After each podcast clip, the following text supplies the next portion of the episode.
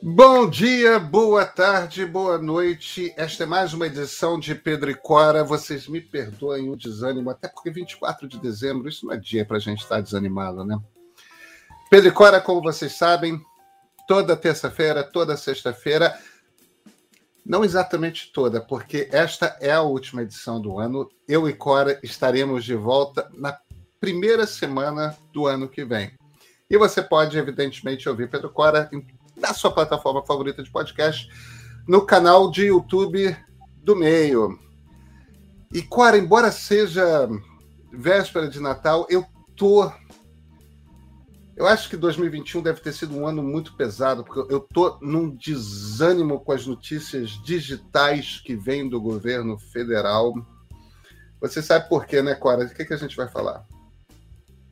Bem, eu estou com desânimo a respeito de todas as notícias que vêm do governo federal, é. não apenas das digitais, mas particularmente nessa área das digitais. Nós, Brasil, estamos sob ataque hacker e o presidente não está nem aí. Aliás, o presidente não, todo mundo, ninguém está nem aí. Basicamente é isso. Nenhum dos candidatos à presidência percebeu aquilo que o presidente tampouco parece ter percebido, que é o Brasil nesse momento, o Estado brasileiro nesse momento está sob o maior ataque hacker do qual já foi vítima em sua história. Vem que a gente vai contar essa história.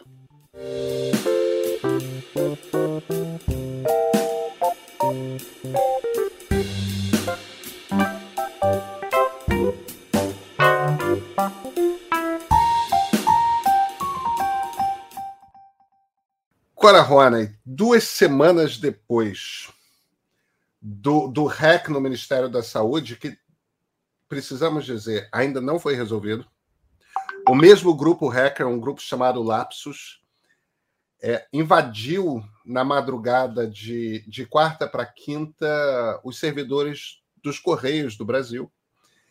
E, e pelo menos durante a antivéspera de Natal, o site, os, todos os serviços online dos Correios ficaram fora do ar, ou seja, na, na antivéspera do Natal, se você precisava fazer o rastreamento de uma coisa que você comprou pelos Correios para saber se ia chegar no dia, ou se você não precisa dar uma saída de emergência para comprar uma lembrancinha, porque o presente que você vai entregar em dia 24 não vai chegar. Você não podia ter acesso a essa informação porque o site do Correio estava down. Agora, olha o que eu acho que é impressionante, Cora. É, no início do ano, uma, uma empresa de oleoduto e gasoduto lá nos Estados Unidos, de oleoduto, lá nos Estados Unidos, uma empresa com sede na Geórgia, é, foi hackeada por um grupo russo. E, e, essa empresa é responsável por 20% do suprimento diário de, de óleo, é, é de diesel e, e, e, outros combustíveis baseados em petróleo líquido é, dos Estados Unidos. Inclusive, boa parte do, do combustível aeronáutico que alimenta Dulles em Washington e, e, e, o JFK em Nova York, que são alguns dos principais aeroportos americanos, né? Enfim, 20% do, do combustível americano. Essa, essa empresa foi hackeada. Eles soaram um alarme de madrugada.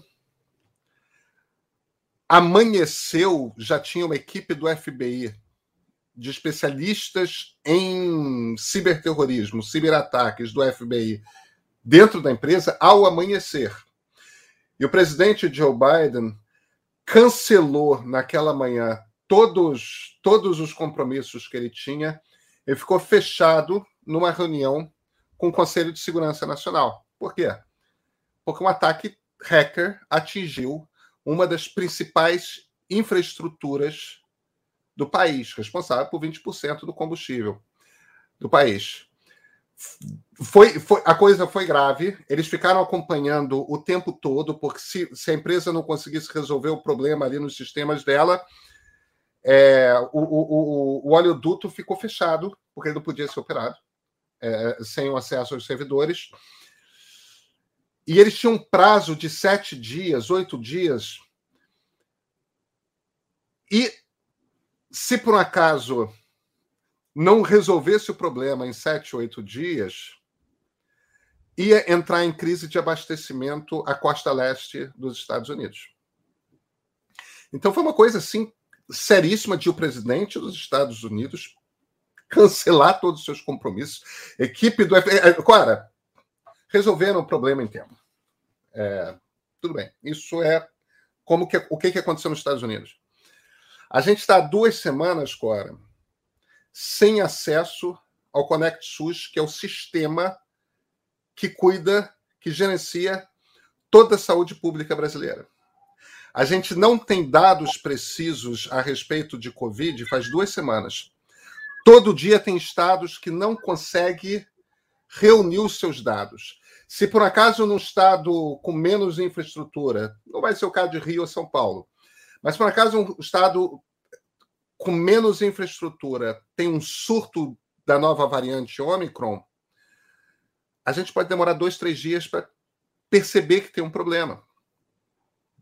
Se você precisa de um passaporte vacinal e você não está numa grande capital que, como Rio, como São Paulo, como Brasília, que tem uma infraestrutura própria da prefeitura que te permite ter acesso ao seu. Eu, eu, eu conheço jornalistas, colegas nossos, que por algum motivo tomaram a segunda dose numa cidade do interior não tem acesso ao próprio passaporte vacinal. Quer dizer, a gente está falando de uma infraestrutura essencial. Duas semanas, foi na sexta-feira, dia 10, duas semanas fora do ar essa infraestrutura. E nesta quinta-feira, dia 23 de dezembro, esse mesmo grupo entra dentro do site do Correios e derruba todo o serviço de uma coisa, Cora, que é infraestrutura essencial para funcionamento de todo o comércio brasileiro hoje. Todo o comércio brasileiro, grande ou pequeno, está fora do ar. O presidente Jair Bolsonaro está dançando funk no Guarujá. É, o governo federal está ali. Agora, pior não é nem o, o, o, esses incompetentes do atual governo federal não estarem nem aí. O, o, pior é que o que que o líder das pesquisas, candidato à presidência, falou a respeito disso até agora, Luiz Inácio Lula da Silva? Nada. O que que o número dois nas pesquisas é o Bolsonaro? O que que o número três nas pesquisas falou, Sérgio Moro? Nada. Número quatro, Ciro Gomes? Nada. Número 5, João Dória, o que, que ele falou? Nada. É impressionante como os políticos brasileiros não entenderam ainda o problema da tecnologia, as dimensões da tecnologia. Eu entrei no Connect SUS hoje, antes do, do nosso podcast, porque eu queria ver como é que estava a situação. Não está. Não está. Você não consegue acessar a tua carteira. Eu tenho, é engraçado, né? Minha mãe fica rindo, porque eu tenho papel. Está lá minha carteirinha de papel, carimbadinha e tal. Mas olha aqui, é patético. Né? É uma coisa que, na verdade, esse papel não devia nem existir. Esse papel não devia nem existir. Esse papel ainda é um aceno ao passado de uma administração que não sacou o que é tecnologia.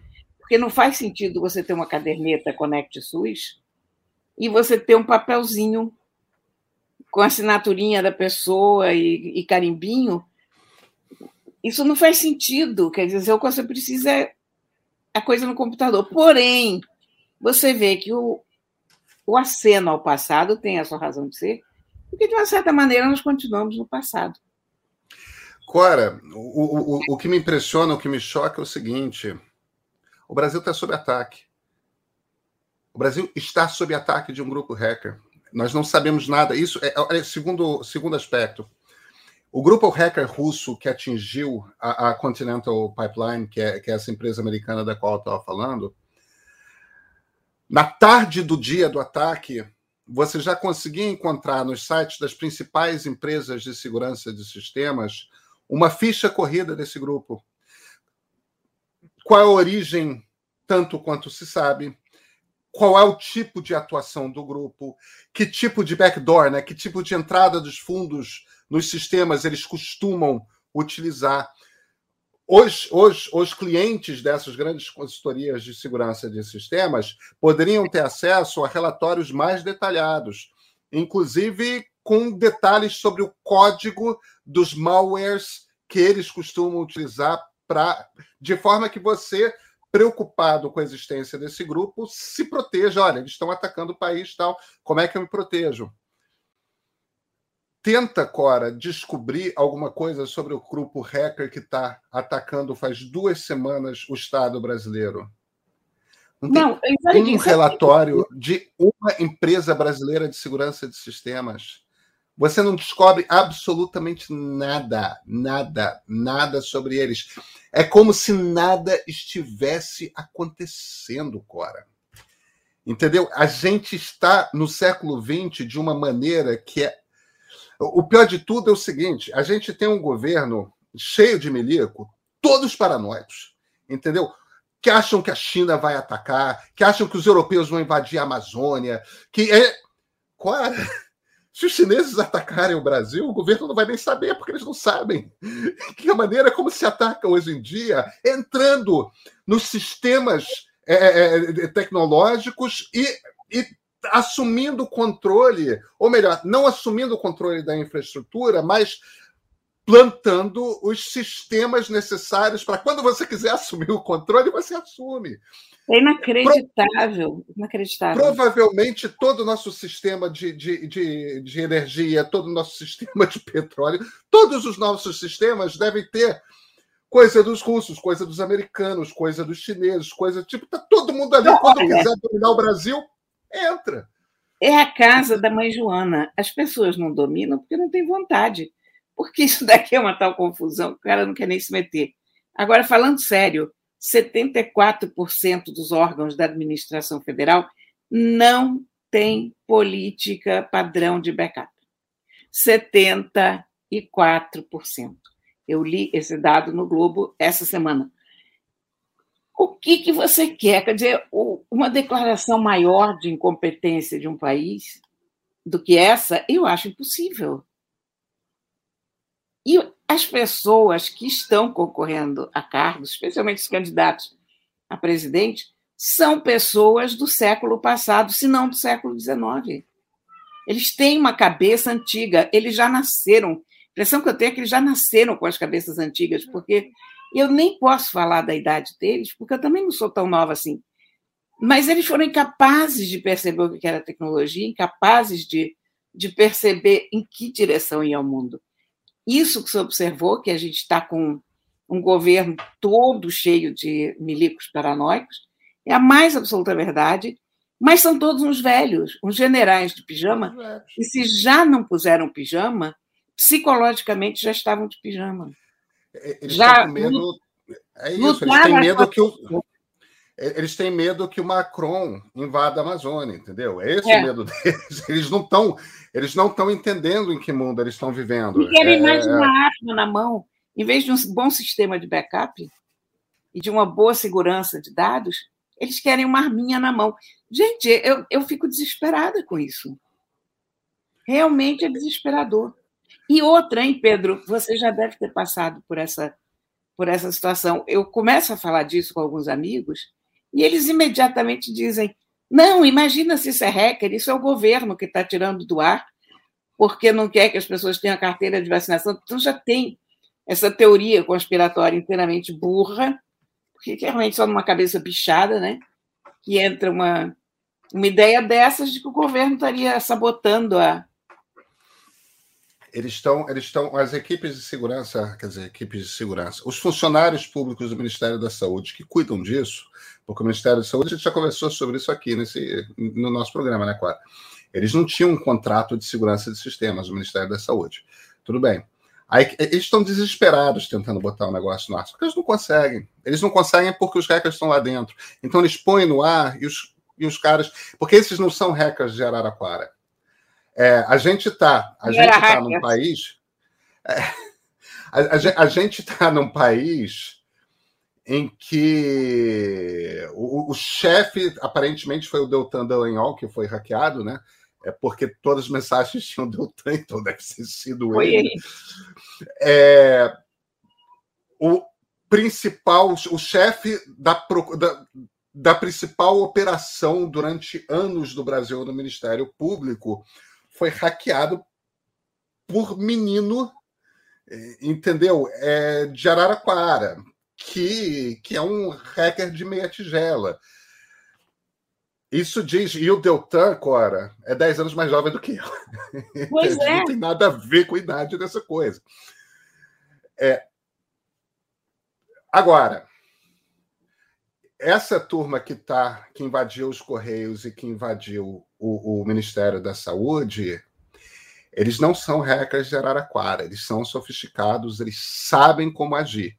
É, a gente não tem nenhuma, nenhum tipo de informação é, pesada sobre, mais, mais densa sobre quem esses caras são, qual o objetivo deles, quer dizer, é, é, eles são vândalos, eles só querem a, a, a curtição de botar o governo de joelhos, eles só eles têm algum outro tipo de objetivo? É, isso é um ataque. Eu não acho que seja um ataque estrangeiro. Esses hackers são brasileiros. Eles falam português, eles deixam mensagens em português, eles têm um, uma, um, um fórum no, no Telegram em que eles ficam tirando onda a respeito das conquistas deles. Mas o ponto fundamental e mais grave para mim não é o não é o fato de, de eles estarem tirando onda porque hacker faz isso. É. é todo o sistema brasileiro, a imprensa, o governo, os candidatos a substituírem o governo. Está todo mundo agindo como se estivéssemos numa situação normal quando existe um grupo hacker que ficou claro, após esse ataque aos Correios, está com algum tipo de acesso à estrutura de tecnologia do Estado brasileiro e está começando a botar um pedaço após o outro. Vem cá. E quando eles entrarem no operador geral do sistema, no sistema elétrico, sabe? E quando o Brasil está sob ataque é o mais grave ataque cibernético que o Estado brasileiro já sofreu. E nada está acontecendo. Tá. O presidente está dançando funk. E, cara. No Guarujá. Você né, tem que ter mais compreensão da vida. Que importância é, tem um dado se tem um funk bacana rolando no Guarujá, né? Pô. É, dá dá um desânimo, porque. Sabe, uma das principais notícias dessa semana, que é uma notícia paralela a essa, né? O, o Bolsonaro, de última hora, saiu tirando os dinheiros para dar um aumento para os policiais, né? policiais federais, polícia rodoviária federal, tudo mais. As polícias que estão que estão embaixo da União, que funcionam a nível federal. Aí deu aumento, né? Parte desse dinheiro foi tirado da Receita Federal. De que orçamento da Receita Federal? Do orçamento de tecnologia, agora. Esta vem, semana, o presidente da República deu ordens para tirar dinheiro do orçamento de tecnologia do órgão que arrecada dinheiro para o Estado brasileiro, enquanto o Estado brasileiro está sob ataque cibernético. Se isso não é a, a prova mais cabal de que eles não têm a mais vaga ideia de, de nada, o que, que é? E no, olha, Entendeu? e nós estamos falando de gastos que já tinham sido cortados pela metade esse ano, né? Isso porque havia um gasto federal de investimento em segurança cibernética de 15 milhões, agora sobrou 7 milhões. Que, olha, 7 milhões é economia doméstica 7 milhões não é nada. Vamos lá, são dois apartamentos de classe média em Ipanema. Pronto. É, é um... um apartamento uma... na Praia do Leblon. É isso. É isso. Aí você é um põe. apartamento de rico. É, é. é. Quer dizer, esse governo não está disposto a gastar nenhum apartamento grande, ok, um bom apartamento, mas não está disposto a gastar um apartamento para garantir a segurança dos dados da nossa vida.